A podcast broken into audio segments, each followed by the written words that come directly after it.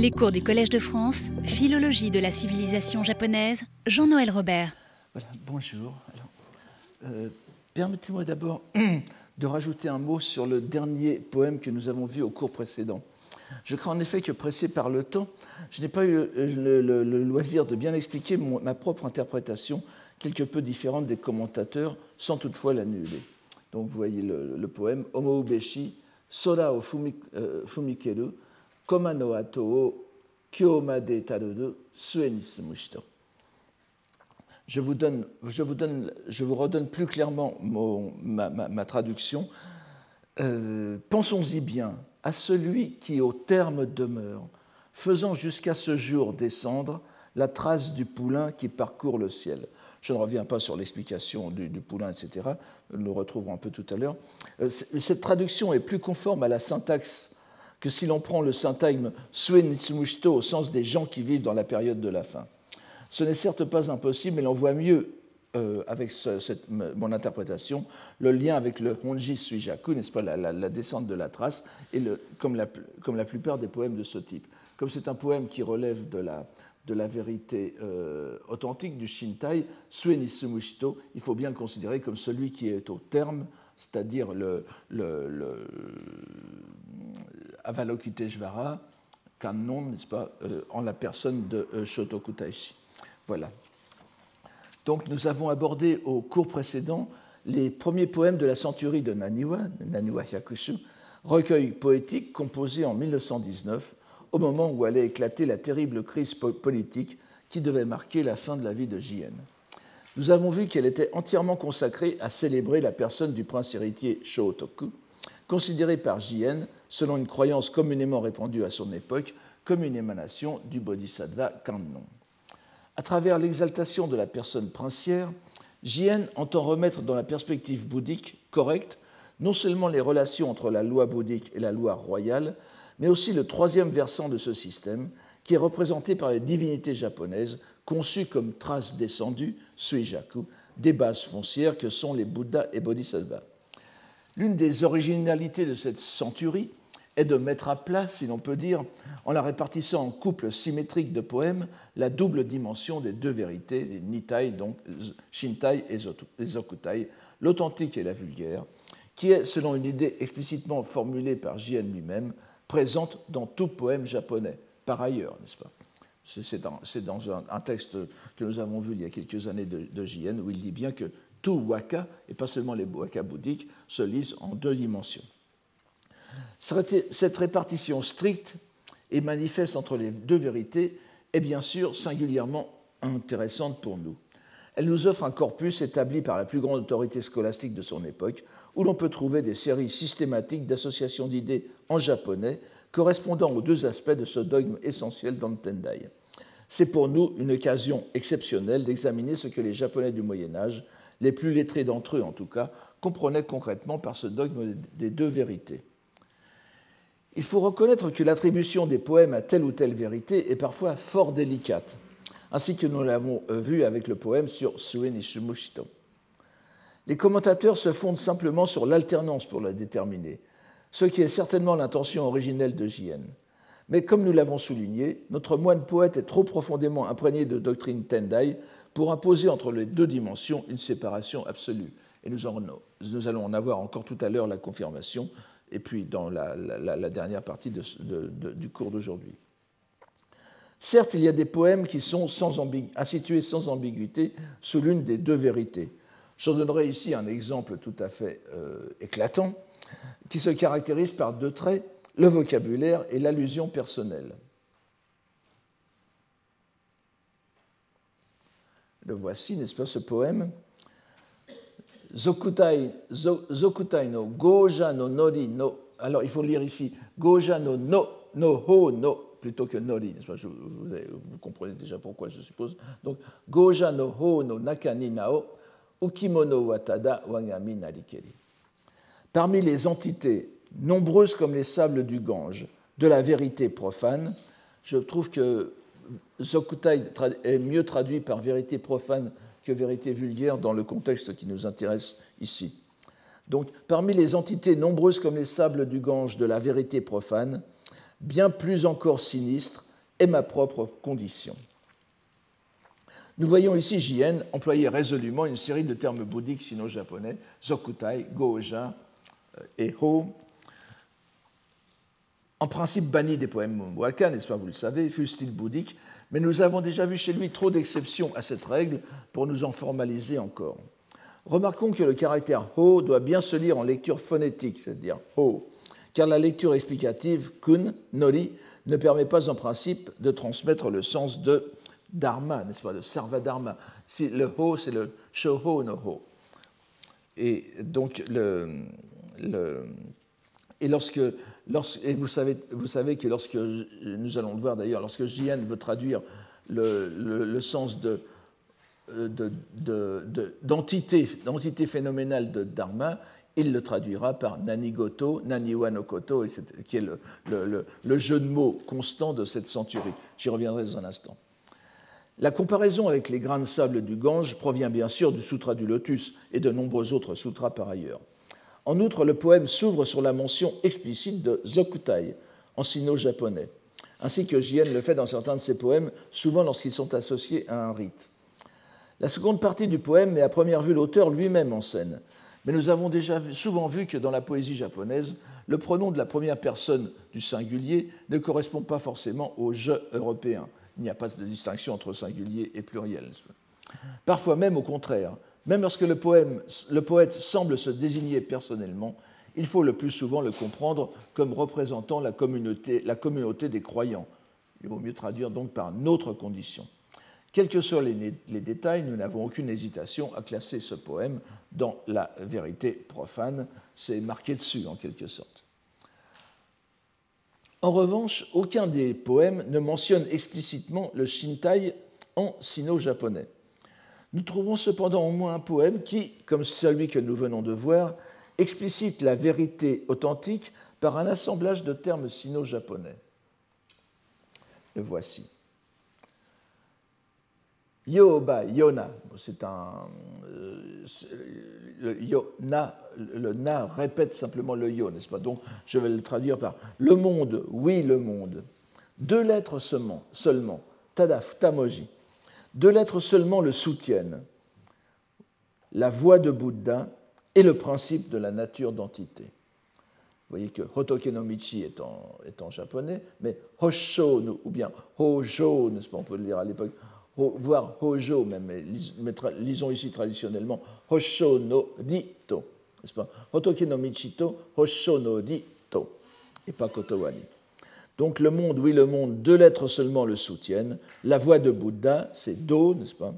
Et le principe de la nature d'entité, Ri. Il n'y a sans doute aucun terme du vocabulaire bouddhique sino-japonais dont le sens s'approche davantage du terme philosophique européen des sens que le mot hosho que nous avons ici. Traduction du sanskrit dharmata est considérée le plus souvent d'un sens fort proche, voire comme synonyme de jisso, l'aspect réel, réel, la réalité. Jisso, qui, comme vous le savez, est un terme clé du lotus, du du lotus et du tendai. Le hosho désigne l'essence profonde, sous-jacente, immuable des entités phénoménales. Le hosho, c'est ce qui est derrière le shoho, n'est-ce pas? Modo no ho. Mais en même temps, la dimension transcendante où demeure le Bouddha encore de loi, Dharmakaya, n'est-ce pas? Hoshin, le Ho no Mi.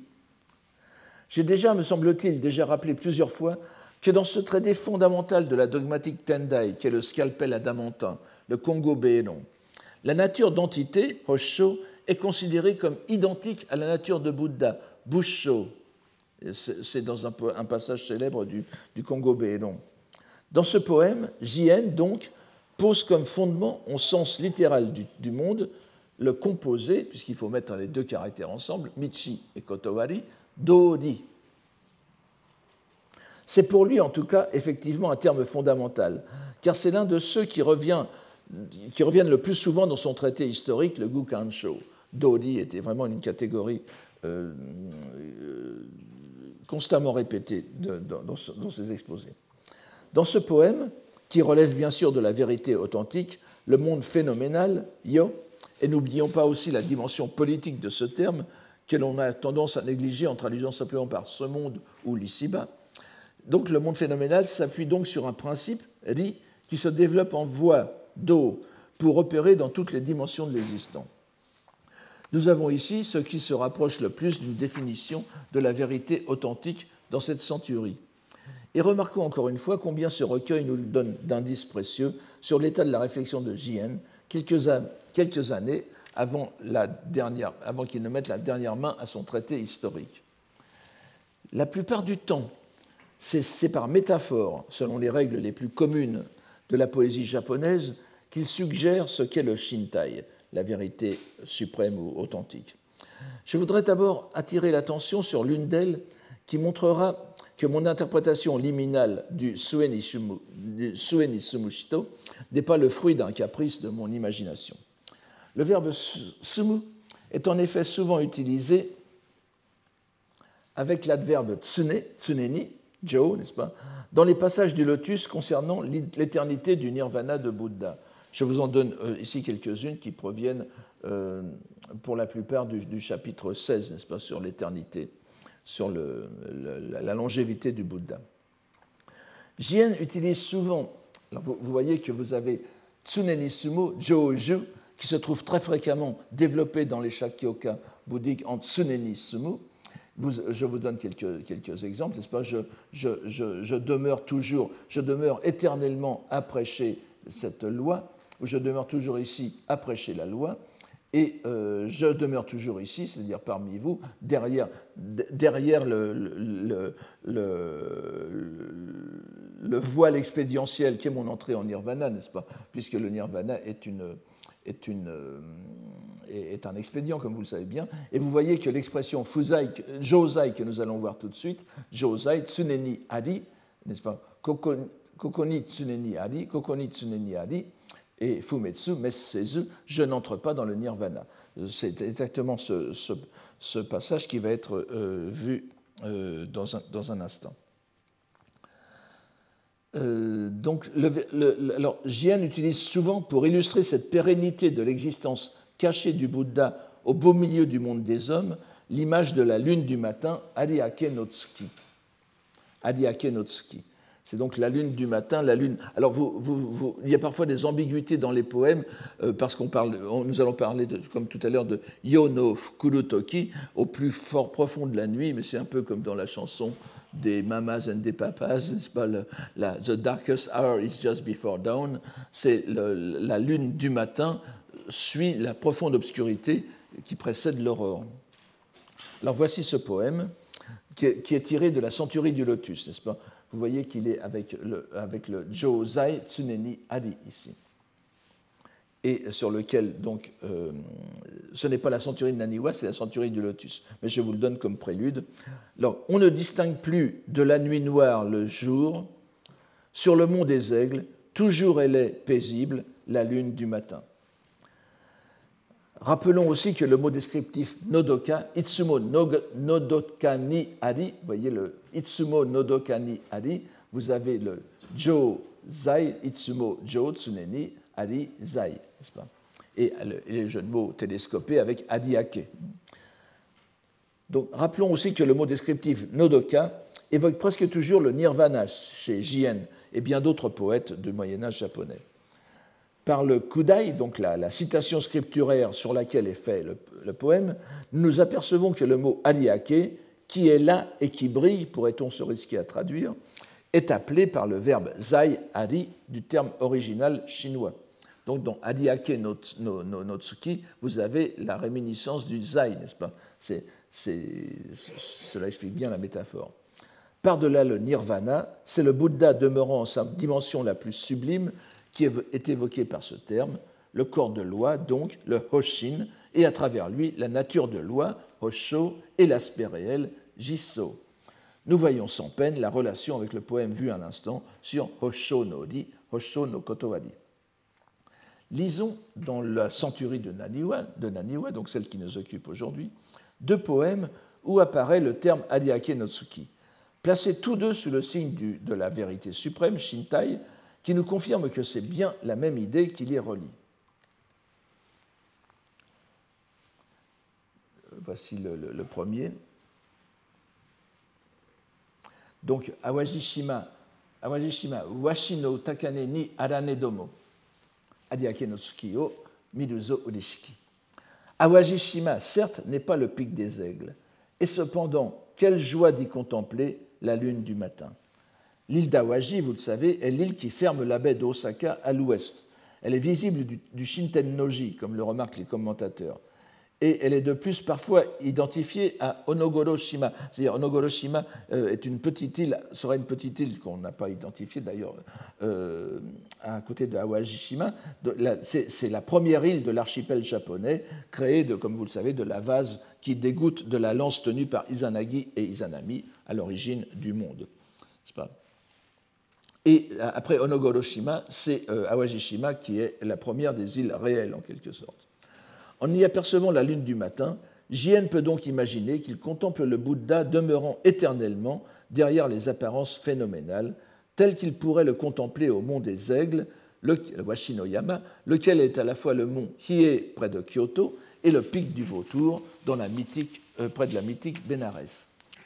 Mais c'est bien sûr avant tout le Sutra du Lotus qui est ainsi désigné. Nous voyons bien, n'est-ce pas, par le, à la fois le takamine, là c'est takamine, il faut mieux dire, j'ai mis washino takeni, on peut lire aussi washino takeni, enfin, mais c'est bien sûr le, sutra du lotus qui est désigné par le, le takamine ou le takane que nous avons ici. Nous voyons euh, bien comment ce poème s'accorde avec celui du Dori vu précédemment, lequel soutient le Dori, le monde phénoménal. En même temps, le toponyme d'Awaji est encore utilisé par Jien dans cette même centurie, avec une connotation plus remarquable qui est imposée quasi naturellement par l'orientation euh, géographique. Donnons-le rapidement, car il semble nécessaire de nous représenter au mieux toutes les associations d'idées qui se développent dans ces poèmes. Le voici. Nishineyuku Awaji no Shimano, Shima Oroshi. Shima Oroshi, c'est donc le vent qui descend de l'île, n'est-ce pas? Mukae no Kumo Fuki Haraunayo. Ô vent qui souffle, descendant d'Awaji en direction de l'ouest, ne va pas balayer le nuage qui vient à notre rencontre. Nous voyons que Awaji, ici exprimant l'ouest, c'est tout naturellement le paradis d'Amida qui se présente aussi aux yeux de l'esprit du fidèle. En regardant Awaji, par-delà Awaji, il y a la terre pure de l'ouest. Le second poème où apparaît Adiake Notsuki apparaît également comme une mise en contraste de l'apparence phénoménale et de la réalité qui se cache derrière elle. À la colline de Hase, Hatsuseyama, je, je, passe sur les modifications phonétiques, je vous donne les, alternances de graphie aussi. À la colline de Hase, plutôt que maintes fois entendre Iku idi ai no kane yorimo, plutôt que de maintes fois entendre la cloche du soir, au vent des pins d'attente en la nuit sombre, la lune du matin. J'essaye de rendre tant bien que mal l'accumulation des sens, comme d'habitude. On voit qu'il s'agit d'un poème fort intriqué, et je vous donne euh, en seconde version les, caractères chinois pour que vous puissiez mieux, suivre, n'est-ce pas? Donc il faut démêler les imbrications pour bien le comprendre, bien que le sens général s'entende assez facilement. Haseyama est un toponyme poétique de la province de Yamato, donc Yamato qui est un synonyme du Japon aussi. La cloche en question, désigne bien sûr celle du temple connu sous le nom de Hasededa, qui est à présent l'un des hauts lieux de l'école ésotérique Shingon, de la branche Buzanha, ce n'est pas le Tendai donc, mais qui était encore à l'époque de Jien un monastère dépendant du Kofukuji de Nara. Le Kofukuji qui est le centre de l'école Hosso, dont le système scolastique hautement élaboré pouvait rivaliser avec celui du Tendai en matière de doctrine ésotérique. Et vous savez qu'il y a eu un débat constant entre le Hossoshu et le Tendai euh, dans la première partie du Moyen Âge. Aucun commentateur ne relève cette possibilité d'interprétation, qui nous semble cependant fort plausible si l'on tient compte de la locution yorimo, n'est-ce pas, kane, kane qui laisse entendre une nuance dépréciative à l'égard du second terme de la comparaison. Donc, plutôt que d'entendre la, cloche du soir, c'est la lune du matin. Donc, la cloche du soir, c'est ici, c'est euh, il semble bien qu'il y ait une allusion aux doctrines du Hososhu, n'est-ce pas, par le Hasedera. Et donc le Yorimo qui implique un choix dépréciatif par rapport au, comparé, n'est-ce pas C'est le Matsukaze, l'attente, l'attente du Sutra du Lotus qui est à, prendre en considération, laquelle euh, est euh, symbolisée par le Adiake no Tsuki, la vérité vraie, authentique, qui est derrière le, le, le, phénoménal. Le Hososhu serait en quelque sorte ici considéré comme une, une école euh, phénoménale. Relevons, phénoménal au sens de circonstanciel, relevons en passant le jeu de mots habituel sur Matsukaze, bien sûr, qui est développé par le verbe fuku. Vous voyez que fuku veut dire à la fois fuku, souffler, et fukuru, se faire tard. La nuit phénoménale qui va en s'épaississant est promesse de l'apparition de la lune du matin que le vent de l'attente débarrassera des nuages de l'ignorance. Remarquons en passant que presque tous les poèmes que nous lisons ne sont pas intégralement consacrés à l'une des deux vérités, mais qu'ils insistent sur le passage de l'une à l'autre, ceux relevant de la vérité profane insistant sur l'aspect de la descente, taru, les autres insistant sur la révélation du réel dans le phénoménal, comme Aliake, n'est-ce pas?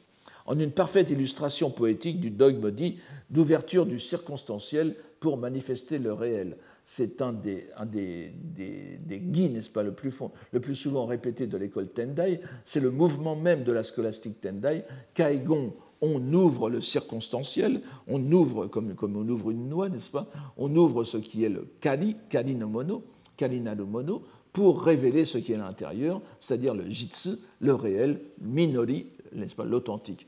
Et euh, je vous rappelle que le, synonyme de minori chez euh, c'est Makoto, nous allons le voir tout à l'heure. Bien, bien, évidemment, le moyen privilégié de faire passer dans le monde profane la vérité du monde supérieur est le langage. Nous avons vu plus haut que l'allusion la plus directe de JN se référait à deux caractères chinois, futamoji. Mais le fait même qu'il poétise en japonais nous dit assez le rôle qu'il entend donner à cette langue dans ce que l'on pourrait appeler l'économie du salut.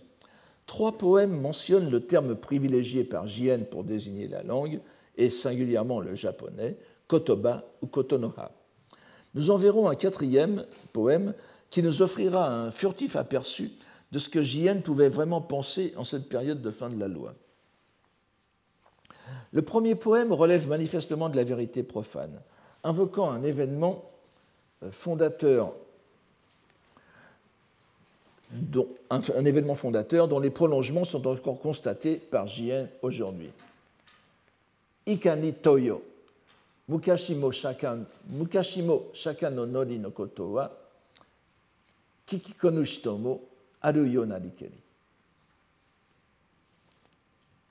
Comment se fait-il qu'en notre âge encore, Aruyo Narikeri, qu'en notre âge encore, il s'en trouve pour ne pas venir écouter les paroles de loi, comme autrefois pour Shakyamuni. Mukashimo shaka no nori no koto wa kikikonu shitomo aru Vous voyez qu'il y a encore une fois la superposition de deux, de deux temps et de deux épisodes.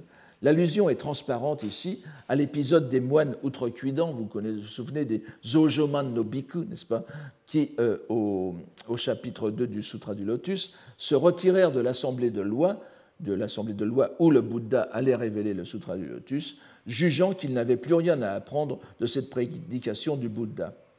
Ici donc, Kotoba désigne le message du Bouddha, comme cela arrive souvent dans, dans les poèmes de Jien et l'on ne trouve nulle question particulière sur la nature de la langue qui le transmet. Un autre poème, tout en se rapportant à la langue de la prédication du Bouddha, encore désigné par Kotoba, insiste sur la diversité des facultés d'intelligence des êtres, rappelant en cela le chapitre 6, le 5 du lotus, les yakuso, yakusoron, les herbes médicinales, les simples. Je vous le donne ici et faites attention à wakite Wakite Izuru Kotobawa, ou bien Wakite Izuru Kotobawa, n'est-ce pas? Il faudrait mettre une pause entre les deux. Alors, Onajit Tsuizutsu, Fukasa Asasa o Shirushito mo, euh, Shirushito no Naki. vous voyez que le. Alors, je vous passe sur les difficultés des manuscrits, etc. Les, commentateurs les ont très bien résolus, à mon sens. Tsui Ou Tsui Tsu, ce sont les, puits traditionnels euh, japonais dont le, le, puits est, de forme cylindrique, n'est-ce pas? Donc, euh, n'insistons pas là-dessus, c'est simplement un puits. Les paroles qui jaillissent en leur diversité, waki, wakite, et waku, jaillir, n'est-ce pas? Les paroles qui jaillissent en leur diversité proviennent d'un même puits, dont plus personne ne sait reconnaître la vraie profondeur. Fukasa, asasa.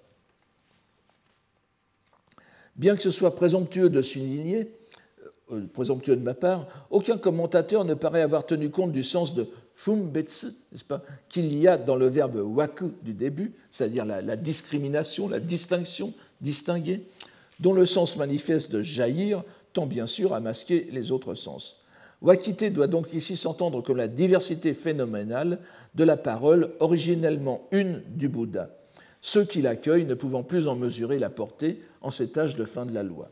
Cette idée rejoint donc la précédente, et il est inutile de préciser que le poème relève de la vérité profane. Le poème suivant est l'un des tout derniers du recueil, et l'on pourrait y trouver valeur de conclusion. Waka no Uraya, n'est-ce pas?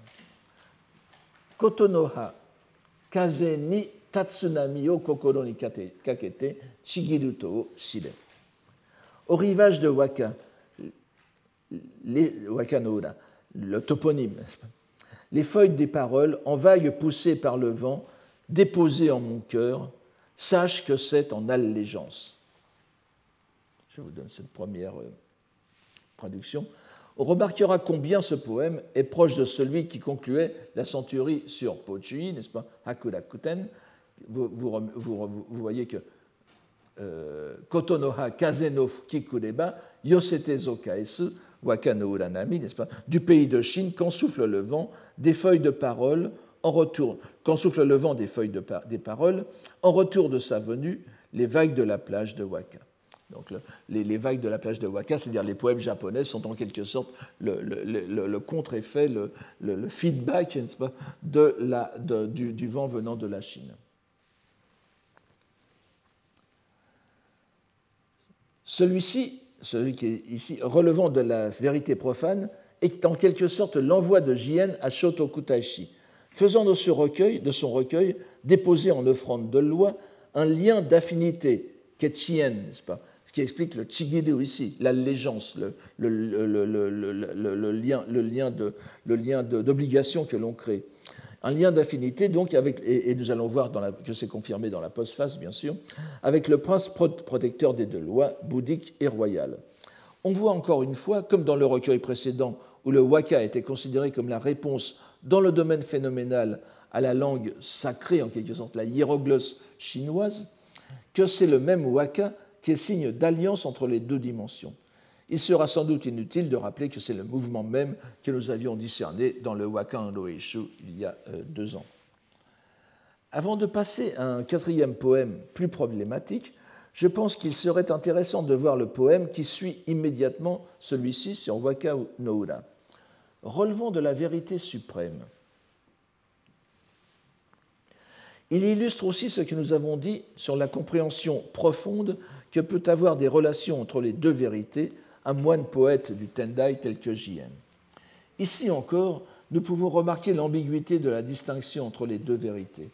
Bien que mis sous le signe du Shintai, de la vérité suprême, nous pourrions très, légitimement hésiter sur son appartenance. Le voici donc. Okiyo nimo, makoto no michi no sumai gusa,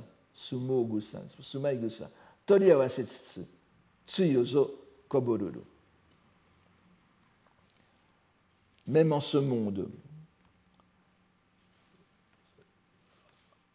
en ce monde et en cet âge, c'est le monde et l'âge dans lequel il vit, même en ce monde, en cet âge sinistre, sinistre tandis que je prends et tresse les lignes de liseron, les tiges de liseron, de la voie du réel, les tiges de liseron de la voie du réel. Makoto no Michi no Sumaigusa. Mes larmes coulent à flot. La variété de liseron appelée herbe de sumo, n'est-ce pas, sumo gusa, sumaigusa, c'est le liseron euh, hirugao en japonais, tire son nom de la tendance de ces tiges à s'enrouler entre elles, comme le rappelle très bien aussi le nom latin de, ce genre euh, botanique, qui est convolvulus, n'est-ce pas, ce, qui est entouré euh, en convolute. Donc on voit très bien l'image. Tous les commentateurs s'accordent à reconnaître que ce poème exprime, l'entrelac étroit des deux vérités. Les pleurs du poète sont laissés à notre interprétation, soit la reconnaissance à l'égard de Shotoku Taishi, euh, ou bien l'émotion à penser que derrière la vérité profane se tient à jamais la réalité du lotus. Évidemment, Makoto no Michi Makoto no Michi, je vous ai dit tout à l'heure, Minori, Makoto sont synonymes. Makoto no Michi, ce n'est pas seulement la voie bouddhique, comme le, disait le commentateur, c'est vraiment l'enseignement du lotus. Mais revenons pour en finir ici avec l'aspect langagier plus ou moins explicitement traité par J.N., un poème qui nous donne à réfléchir. Alors il est un peu compliqué, mais Urei no sho, Urei no sho, non, pardon, Urei no o, euh, ikue, alors, ikue wangami ni matouran, kurikae sabaya. Alors on peut lire shitsu ou shizu. Maintenant, euh, à l'époque euh, de Jien, on disait shizu no odamaki. Kurikae sabaya, shizu ou shitsu no odamaki. Alors le ure no o, c'est la lecture en japonais de shu, shu sho, n'est-ce pas? Chushu en chinois, c'est-à-dire le, fil du chagrin, littéralement. Donc l'émotion O étant considéré comme le, le, nasake, le sentiment. Les fils de mon chagrin, de combien de tours m'en serreront-ils? Si je pouvais de nouveau enrouler à l'envers, n'est-ce pas, enrouler à l'envers, la pelote des tissus d'antan. Ce poème s'inspire de poèmes plus anciens sur lesquels nous ne revenons pas en particulier euh, de Issei Monogatari. Le terme qui nous intéresse est shizu, dans la locution shizu no odamaki. Odamaki désigne à présent une fleur, l'encolie, mais le sens ancien est pelote, appuyé par le terme introducteur shizu, qui signifie un genre de motif tissé japonais ancien. C'est considéré comme typiquement japonais, une espèce de symbole de la japonitude, si j'ose dire, euh, dans les poèmes anciens. L'ancienne prononciation était Shitsu, mais il est prononcé, euh, il est prononcé euh, Shizu à l'époque de Heian, donc à l'époque de Jien. Il est donc homophone du terme dépréciatif bien connu qui s'écrit avec sen, n'est-ce pas, Iyashi, qu'on lit aussi Shizu, qui désigne donc tout ce qui, tout ce qui est de basse condition et parfois ce qui se rapporte à soi-même. Donc on peut penser que Jien joue de cette ambiguïté pour se, désigner lui-même et s'insérer plus explicitement dans, son poème, n'est-ce pas? Si euh, le Kurika Sabaya, n'est-ce pas, si je pouvais repartir à zéro en quelque sorte. Tout ce que j'ai fait ne sert, à rien. Je voudrais euh, pouvoir euh, revenir à l'époque où je commençais et reprendre les choses de façon plus efficace. Donc cette, ce poème se présente comme une réflexion sur l'inutilité de l'action du prélat tout au long de sa vie et l'expression d'un désir de revenir au point de départ. Mais si l'on prend garde à la graphie en caractère chinois du mot shizu, vous le voyez ici, n'est-ce pas? Littéralement, wabun. Et si l'on admet que cette graphie doit intervenir, même s'il n'est pas exprimée, si elle ne se présente pas explicitement dans l'intelligence du texte, ce poème prend une orientation langagière inattendue. En effet, Shizu s'écrit avec deux caractères signifiant Yamato, n'est-ce pas, Wano Aya, euh, puisque Bun peut, peut, se dire Aya, les motifs, les décoratifs, donc les motifs japonais, mais aussi Yamato no Fumi, Yamato Bumi, les textes japonais.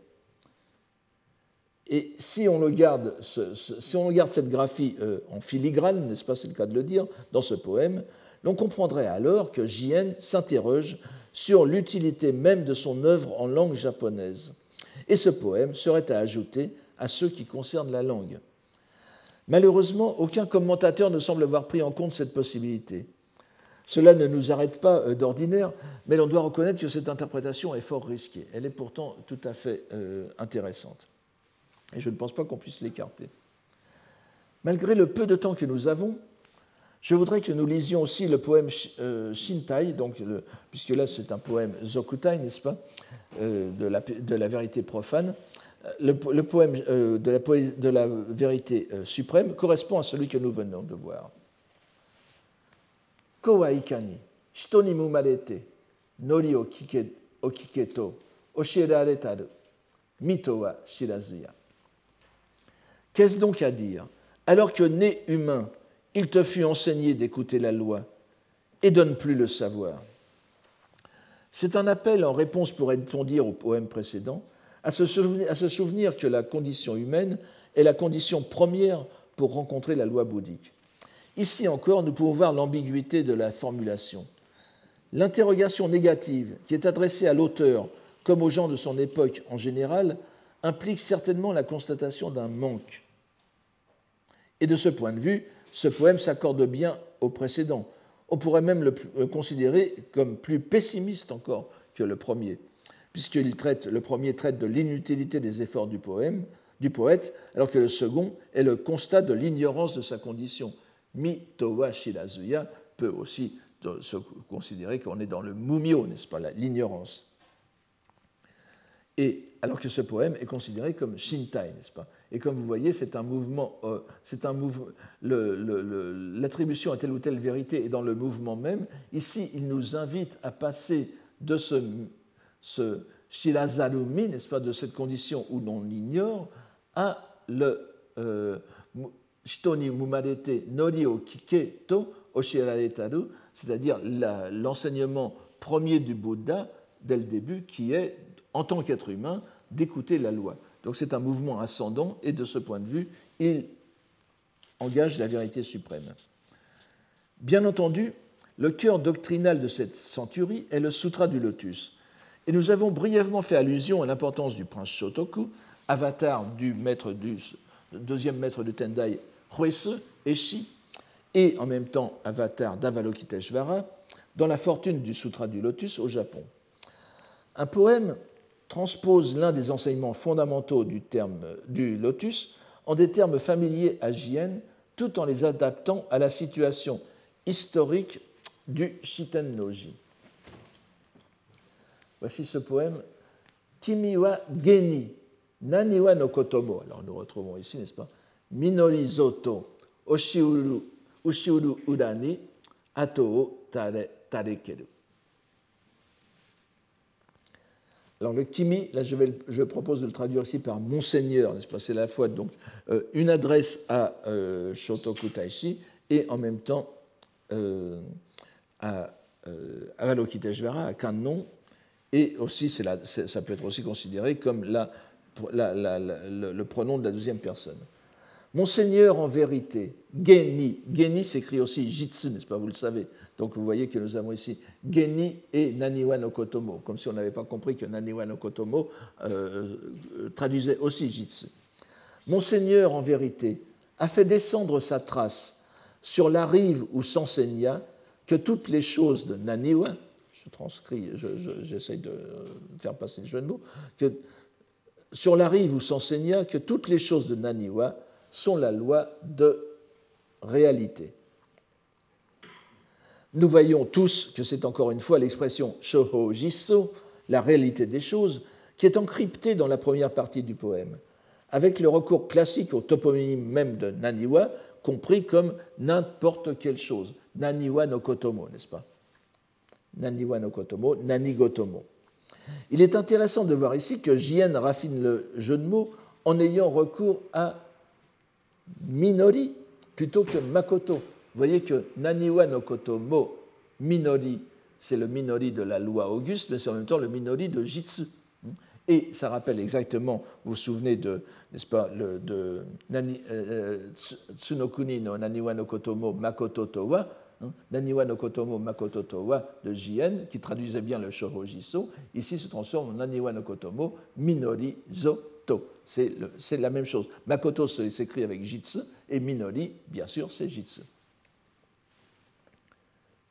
le lecteur a à faire un effort de transposition supplémentaire donc pour passer de l'auguste loi à la réalité désignée par Minori comme lecture explicative de Jitsu. Ce poème est bien sûr placé sous la vérité authentique et présente le prince Shotoku comme le transmetteur de la loi du lotus. Mentionnons très rapidement comme habile harmonisation du lotus et de la terre pure ce poème dépendant de la, encore une fois de la vérité euh, suprême, Shintai, dans lequel euh, Jien fusionne les deux, les, deux, les deux écoles en quelque sorte. Regardez comme c'est euh, habile, n'est-ce pas? Mukashi yori nori no hachisu o ike ni mite. Kono o terani, o sumitsutsu.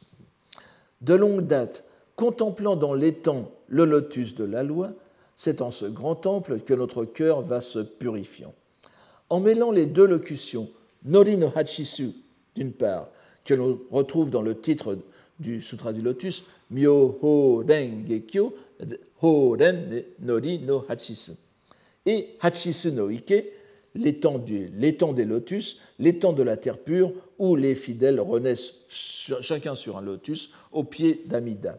Donc en mêlant ces deux locutions, Jien réalise poétiquement l'harmonie présidant au Tendai Jodo Kyo, n'est-ce pas, le syncrétisme Tendai terre pure, qu'il a pratiqué tout au long de sa vie, formé qu'il fut dans le haut lieu de ce système qui est le Shorein de Kyoto. Bien entendu, le motif central de cette centurie est la personne du prince Shotoku. Nous n'avons plus le temps d'examiner euh, les poèmes qui d'examiner en détail les poèmes qui traitent de, la personne même du prince, mais lisons-en quelques-uns. Et celui-ci d'abord, le huitième de la centurie. Oui, euh, je vous, donne, je vous donne deux chiffres à chaque fois, vous l'avez vu. Le, premier, le premier chiffre, c'est le chiffre dans la centurie. Le second chiffre, c'est le chiffre dans l'ensemble des œuvres de l'ensemble des œuvres de, de, n'est-ce pas, dans le euh, Shugyokushu. Alors, il contraste avec celui que nous venons de voir, dans lequel le prince, sous le signe du Shintai, de la vérité suprême, était le dispensateur du Sutra du Lotus. Nous sommes cette fois dans la vérité profane. Alors, Haru no Kusani, Shigiru, encore une fois le verbe Shigiru, Shigiru shirushi, shirushi no Kai mo araba, Tegai ni nareyo, Mumayado no Miko.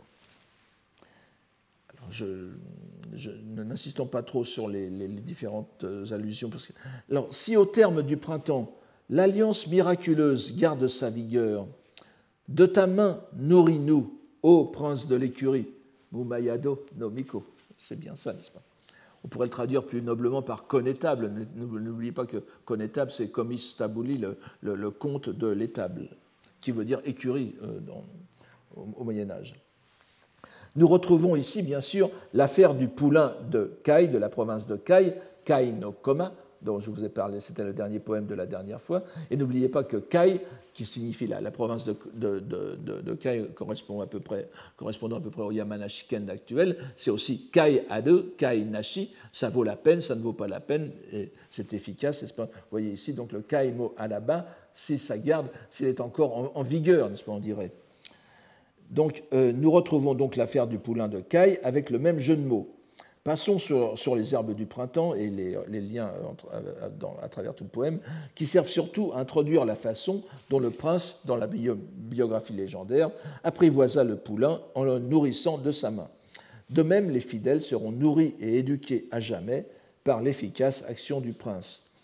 L'alliance en question se réfère certainement à celle du premier poème d'invocation à Valokiteshvara, vous saviez qu'il y avait aussi le terme Chigiri dedans, la base foncière du prince Shotoku. On peut y voir aussi l'alliance des Bouddhas et des Kami japonais sur lesquels nous n'aurons pas, pas, le temps d'insister ici. Disons simplement que la centurie ne les oublie pas. Nous voyons donc bien ici illustrer le double mouvement par lequel on peut distinguer ce qu'entend Jien par vérité suprême et vérité profane. La première considère les circonstances pseudo-historique, légendaire de Shotoku, comme ici, l'histoire du poulain de, Kai, et la seconde est une invitation à remonter du profane à sa source authentique. Trouvons euh, confirmation de cette lecture dans le poème Vérité profane, qui suit immédiatement celui sur Shotoku comme dispensateur du Naniwa no Koto no Minori.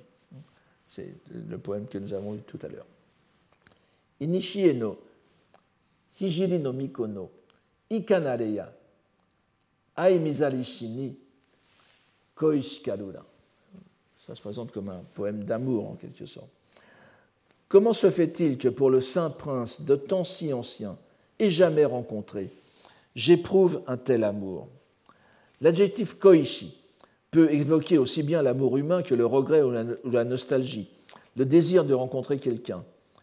Expression on ne peut plus typique de l'émotion humaine plongée dans le monde des passions, elle s'applique bien à la vérité profane, où le mieux que l'on puisse faire de ces passions, les bons nos, est de les réorienter vers un but salvifique.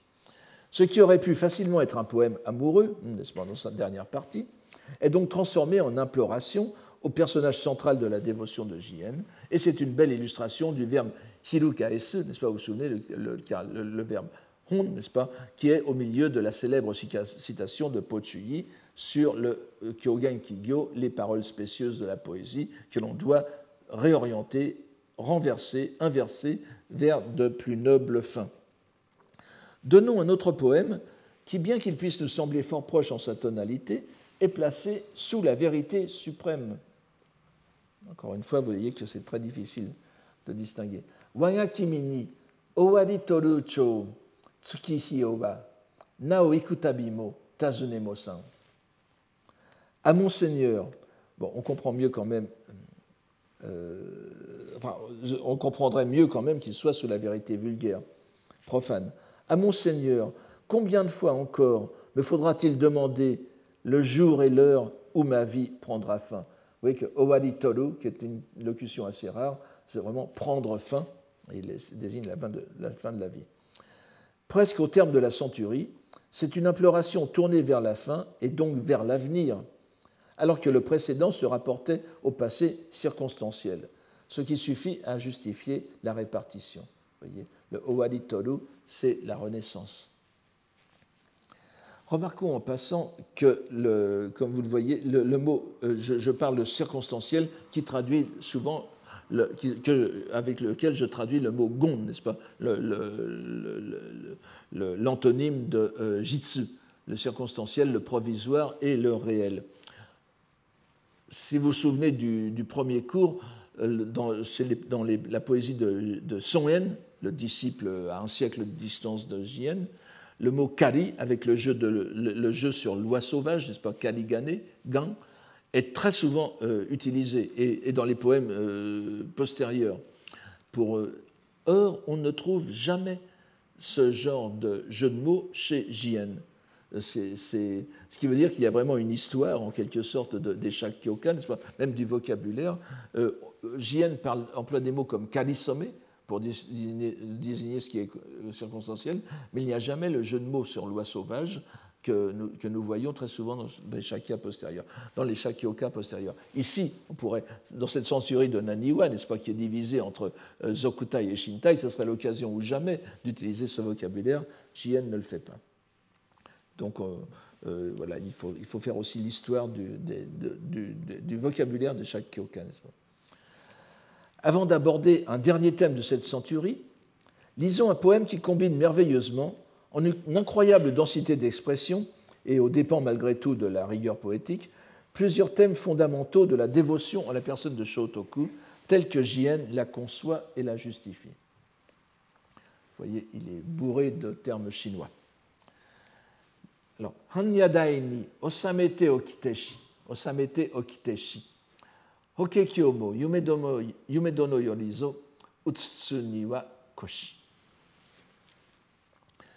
Le sutra du lotus.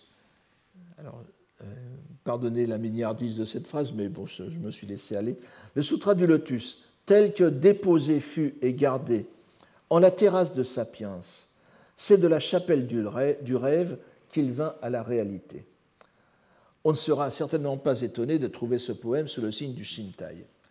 Il combine la légende de Shotoku, élaborée comme nous l'avons vu au milieu du 8e siècle sous l'influence des moines chinois arrivés au Japon autour de Ganjin, et euh, les, vues postérieures.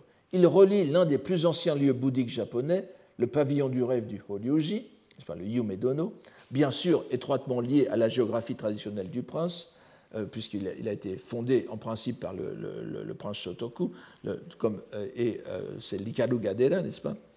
Et euh, nous avons vu aussi, euh, nous avons vu aussi euh, enfin nous, n'avons pas vu, mais dans, ce Yumedono se trouve une statue de Guzekanon, la, la, sauvant le monde, Yosuku, qui, est, qui est saluée au début de la, de, la centurie, n'est-ce pas? Et dont Shotokutashi est considéré comme un avatar. Nous avons rappelé que c'était dans cette chapelle qu'il serait entré en méditation, le prince Shotoku, pendant toute une semaine, afin d'aller reprendre son exemplaire personnel et corrigé du Sutra du Lotus, celui qu'il possédait au Hanyadai, ou Hanyaji, n'est-ce pas, du euh, monastère de Kozan, que je vous donne ici, alors qu'il était le maître du pic du sud, le Nangaku Daishi, c'est-à-dire Eshi Huese, le, le, second patriarche du Tiantai chinois. Nous retrouvons ici, sans étonnement donc, le même enchaînement d'idées que dans le poème de la centurie du lotus que nous avions cité euh, auparavant. C'était ce, poème. Il faut y penser, c'est bien notre existence qui est à, déplorer. En la demeure de loi réelle, Minori no Yado, ni est la matière de nos rêves. Miru Yumezo Naki. Euh, je, vous l'avais dit euh, la, dernière fois, n'est-ce pas? Donc vous, voyez le, rapport entre les deux. Et euh, c'est le, rapport qui est établi entre rêve, yume, réalité, utsutsu, et sutra du lotus, euh, hokekyo. En même temps que vous avez le minori no yado, n'est-ce pas? Le, le Utsutsu est dépassé par le Minori, la réalité du, la, réalité du lotus. Et euh, ici, le Yumedomo Yorizo Utsutsu ni Wakoshi, il, est venu à la réalité par le Hokekyo. C'est une pensée voisine. Il n'est pas même jusqu'au mot dono, n'est-ce pas, la chapelle, qui ne reprenne le terme de yado du poème précédent. Le rêve mène à une réalité plus haute qui est celle du lotus. Ce rêve qui confirme la réalité est bien sûr mis sous le signe de la vérité suprême. Le rêve est en fait un thème qui revient souvent dans cette centurie, mais le plus souvent comme manifestation de la vérité profane. C'est en effet le moyen de communication circonstanciel le plus simple qu'aient les dieux et les bodhisattvas de prévenir les humains de leurs intentions. C'est bien évidemment le cas de ce poème dans lequel euh, évoque le rêve qui lui a appris la naissance du futur empereur, le prince Kanenari, puisque le prétexte de cette centurie, n'est-ce pas, c'est la naissance de Kanenari, nous, y reviendrons très brièvement dans la postface, dont nous avons vu euh, que les espoirs qu'il avait euh, suscités par sa naissance ne pourront s'épanouir, puisqu'il va être victime de la, de la, de la crise de 1221. Mais Jien est encore sous le charme du rêve ici. Faisons-lui confiance et remettons-nous-en au saint prince. Hijili, évidemment, je ne l'ai pas dit, mais cela va sans dire. Hijili, c'est le premier caractère de. C'est la lecture japonaise, kun, du premier caractère de Shotoku, n'est-ce pas? À chaque fois qu'on parle de Hijili, on fait allusion à Shotoku Taishi. Euh, bon, ça crève les yeux, mais il n'est peut-être pas nécessaire de le. Il n'est peut-être pas inutile de le, de le redire. C'est pour ça que j'ai traduit ici par le Saint Prince, pour qu'il n'y ait pas d'ambiguïté. Mais Hijili à lui seul rappelle Sho de Shotoku. Faisons-lui confiance et remettons-nous-en au Saint Prince. L'annonce faite par lui en rêve, nous l'entendons en sa réalité. Vous voyez que ce, terme est, très intéressant. Yume Nimo Tsugete, c'est l'annonce qui a été faite en rêve par l'annonce euh, de la naissance du futur empereur. Je ne reviens pas sur les détails. Ça a été donné en rêve à un autre moine qui l'a rapporté à Shotoku, et c'est le début de cette, de euh, centurie. Nous le reverrons dans la postface. Mais vous voyez que le Yume c'est quelqu'un d'autre, et Otsutsu Mokiku, c'est euh, Shotoku Taishi, c'est euh, Jien lui-même, n'est-ce pas? Dans le rêve, cela a été rapporté, et il le constate, et il le, voit, la nouvelle, c'est la nouvelle qu'il écoute, n'est-ce pas, qu'il écoute, qu'il entend. Donc, sous le signe du Shintai, c'est encore le rêve, ici, de la vérité suprême, donc pris comme les prémices du réel. Mais le rêve, le plus souvent quand même, est avant tout dans notre monde la manifestation de l'irréel et donc de la vérité profane. Nous n'en donnerons qu'un exemple qui est tout à fait entendu, convenu, n'est-ce pas Ce corps éphémère, Adanomi, que serait-il pour nous? Les ans ont passé. Oui, je, n'insiste pas trop. Il y, a, quelques divergences possibles. Je, vous donne une, une interprétation possible. Que serait-il pour nous? Les ans ont passé. Mais quand de notre rêve pourrons-nous nous éveiller? Il est inutile d'insister sur les poèmes de cette trempe qui ne font qu'exprimer l'évidence. Retenons malgré tout le statut double du rêve chez J.N., comme chez tous les poètes de son époque, et souvenons-nous du crédit qu'il y a accordé dans son Musoki, ses, chroniques du rêve, n'est-ce pas Précisément comme communication des sphères supérieures de la réalité. Cette centurie de Naniwa aurait amplement mérité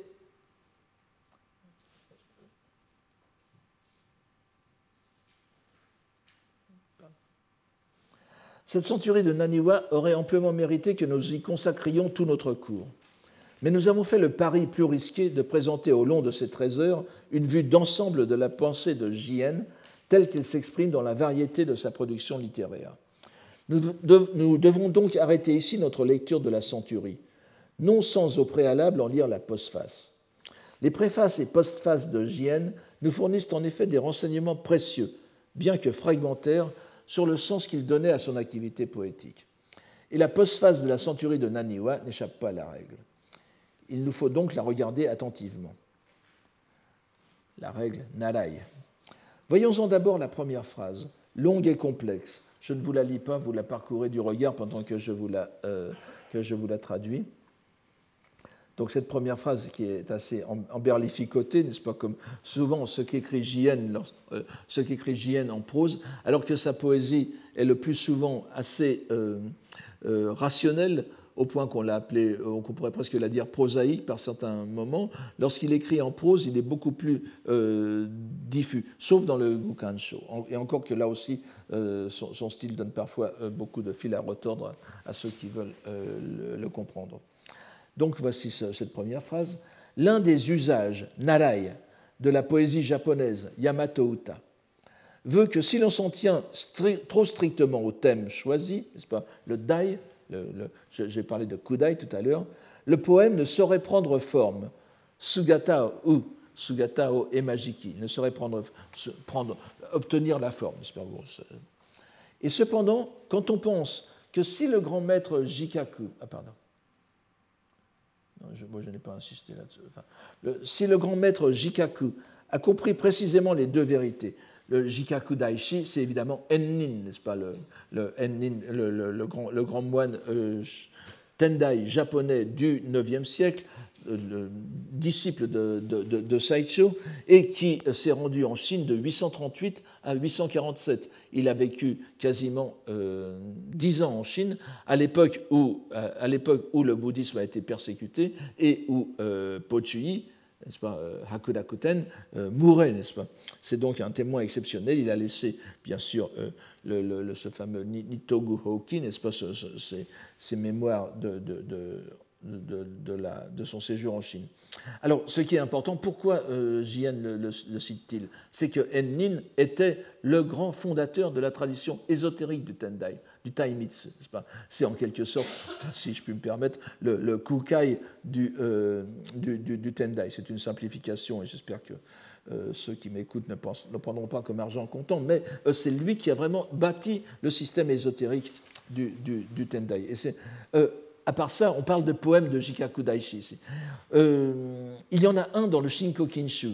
Le Shinko Kinshu, donc, qui a été fait à l'époque de, de Jien et auquel Jien a certainement participé. Il y a seulement un poème de, euh, de Jikaku Daishi, de, Ennin, euh, un poème tout à fait banal, justement, sur les ans qui s'accumulent. Et je, ne vous le cite pas parce que ce n'est pas peine de, s'y arrêter, mais on peut penser que justement c'est le il, le prend comme exemple de la vérité profane, Donc, voici, je reprends la phrase de, de, Jien. Et cependant, quand on pense que si le grand maître Jikaku a compris précisément les deux vérités, sous-entendu, c'est par la poésie, et que les poèmes qui expriment l'intention profonde, Go Honni, n'est-ce pas, Moto Kokoro, du prince héritier, Taishi, n'ont pour condition N de leur création que la loi de Bouddha.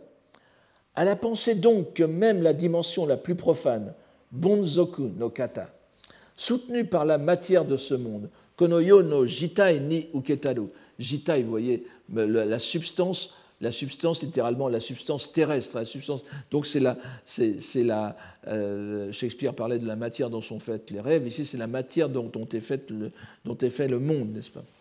Donc, ce, est soutenue par la matière de ce monde. Cette matière est en son fond, le, le, caractère qui est donné ici, c'est Soko. Cette matière est une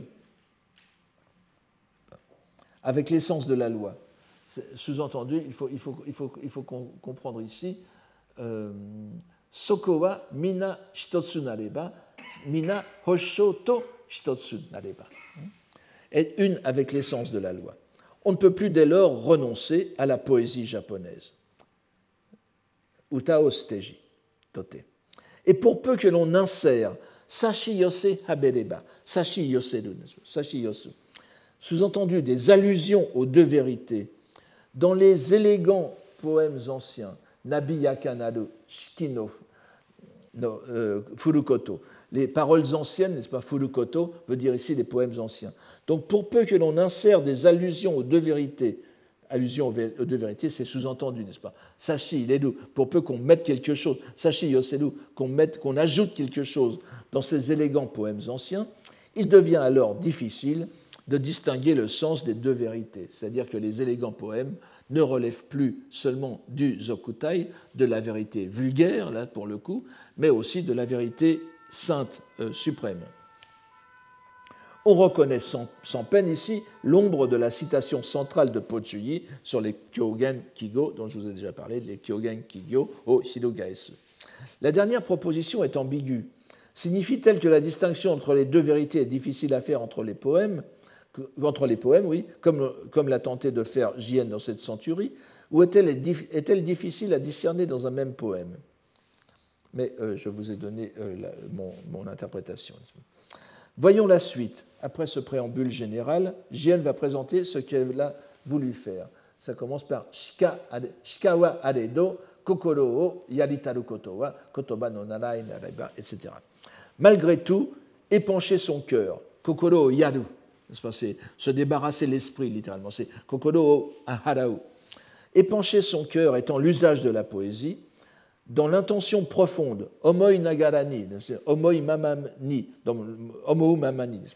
dans l'intention profonde de faire pénétrer irekashi, ce qui veut dire haireyo, pas? Dans l'intention profonde de faire pénétrer dans la voie de réalité, encore une fois, makoto minori, si peu que ce soit, j'ai mêlé majiroete, aux fleurs de Yoshino et à la lune des nuits d'automne, c'est-à-dire les clichés poétiques traditionnels, une lumière qui se répand, comme je le pense, dans tous les horizons. Izukatanimo Chirijiri Shikari ya Sasu. C'est une allusion certainement à Wakodo Jin, n'est-ce pas? Shikari o Yawaragete Chiri ni Dosu, se adoucir sa lumière pour se mêler au monde. Vous savez bien que dès que l'activité poétique est en jeu dans les, euh, avec un moine poète, c'est ce Shikari au Yawaragu, et le terme de Yawaragu est sous-entendu ici, qui est derrière. Et malgré cela, s'ils sont dépourvus de splendeur poétique, Nioi, Nioi, c'est la, vous, vous souvenez du, du, poème, n'est-ce pas, de, de, de, Kukai, légèrement antérieur à Jien, ici. Euh, pas Kukai, mais le poème, le Idoha no Uta, qui est tardif et n'apparaît qu'à la, la, fin de Heian, mais Ido, Idoha, Idoha Nioedo, n'est-ce pas ce, ce, ne sont pas les couleurs qui sentent, mais les couleurs qui sont splendides. Donc, euh, une lumière. Alors, j'ai donc, si peu que ce soit, j'ai mêlé aux fleurs de Yoshino et à la lune des nuits d'automne une lumière qui se répand, comme je le pense, le ya, n'est-ce pas, dans, dans tous les horizons. Et malgré cela, s'ils sont dépourvus de splendeur poétique, ils ne méritent pas d'être pris en considération. Tolukata mo haberan ninan. Il faut vraiment euh, faut, il faut avoir, euh, il faut qu'il y ait un lustre poétique pour qu'on pour qu'on y fasse attention. Je n'ai fait que m'en remettre à mes inclinations, à ni Makasete, et ne veux que rendre hommage à l'auguste compassion, on aware, du prince héritier. Ici, euh, Jien nous trahit quelques secrets de fabrication, pour ainsi dire. Il a voulu ajouter au cliché poétique, Fudukoto, convenu, une splendeur nioi issue de la lumière provenant de la doctrine bouddhique. Cette œuvre de conversion, en quelque sorte, qui est ici exprimée par Makoto no Michi Nimo Ide, entrée dans la loi de vérité, c'est une œuvre de conversion qu'on appelle Kedo, n'est-ce pas? Le kasu, euh, littéralement euh, convertir la, voix de la, convertir à la voix. Et voyons enfin euh, ensuite la fin plus concrète, qui est le, donc le, Koremo tada suzuru ni omoitatsu suzuru ni omoitatsu ni wa haberanu narubeshi.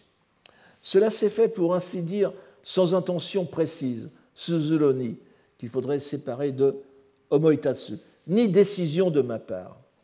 Alors que j'avais composé à un certain moment, Itsuzoya, trois poèmes à l'occasion pour une, à l'occasion de la naissance euh, du, futur prince héritier, il avait composé trois poèmes.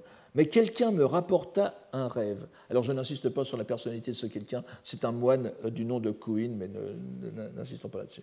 Quelqu'un me rapporta un rêve selon lequel le prince héritier et son épouse, Kisaki, vous voyez que c'est une, euh, une obsession chez euh, n'est-ce pas? Il y a le prince, le souverain, le roi, l'empereur et, sa parèdre, en quelque sorte, Kisaki, n'est-ce pas? Et son épouse lui avait accordé leur attention. No ju, no, euh, le, terme ici, n'est-ce pas? No, no ju, euh, osameiru, euh, veut dire, accorder une attention euh, à, quelque chose, n'est-ce pas? Donc, Noju Arusama, le, les trois poèmes qui ont, été faits par euh, ont attirer l'attention du prince héritier dans, sa, dans, son monde supérieur dans lequel il est actuellement. Et euh, donc, aussi, comme le veut, pensais-je, la coutume, fuzoku, c'est un terme très, euh, de prédilection, encore une fois, vous le savez, de, de aussi, comme le veut, pensais-je, la coutume de notre pays, laquelle n'est pas sans raison, kotowari no moya tote, à partir du premier jour de l'année, puisque c'est un jour d'affinité, en no aruhi, c'est un en nichi. Jusqu'au quatrième, j'achevais la composition que j'écrivis en un livre de 100 poèmes afin de les offrir, sous-entendu, à, à, Tamae, n'est-ce pas? C'est l'ordre qui a été donné à Jien Tamae de l'offrir Tatematsuru à, sous-entendu, Shotoku, donc, afin de les offrir à Shotoku Taishi sur la commande on sur la commande du grand chambellan de la maison de l'impératrice Chugu Taibu. Ce Chugu Taibu, c'est Fujiwara no Noriie, qui était le fils de Yoshitsune, n'est-ce pas, le grand poète Yoshitsune, qui a participé au Shinko Kinshu, mais euh, qui est, euh, Yoshitsune est aussi le, père de l'impératrice euh, à l'époque Rishi, ou bien qu'on lit aussi Ritsuko, donc la mère de Kanenari. Vous voyez que tout cela est, en, petit comité, n'est-ce pas? Donc j'écrivis un poème, un livre, en, un livre ikkan de 100 poèmes, afin de les offrir à Shotoku Taishi sur la commande du grand chambellan de la maison de l'impératrice. Il l'avait fait donc pour lui, mais euh, euh, en a eu vent et lui, demande, et lui a demandé de le, mettre au propre et d'en faire un, don euh, solennel. Nous voyons bien ici les raisons politiques et domestiques de la composition de cette œuvre. Et nous avons aussi une illustration de l'idée de Sokue dont je vous avais parlé au début, c'est-à-dire la composition rapide. Ce n'est pas, pas, improvisé, c'est rapide, puisque cette centurie s'est faite en quatre jours. Il est évident que Jien n'avait pas sa bibliothèque autour de lui, ce qui rend d'autant plus précieux ce témoignage d'une activité poétique où se mêlent étroitement le profane et la scolastique. Nous pouvons à présent aborder le grand ouvrage de J.N. Ce que nous avons vu depuis le début de l'année constitue une introduction à l'univers intellectuel que nous allons découvrir à partir du prochain cours et je vous remercie de votre attention pour aujourd'hui. Retrouvez tous les contenus du Collège de France sur www.colège-2-france.fr.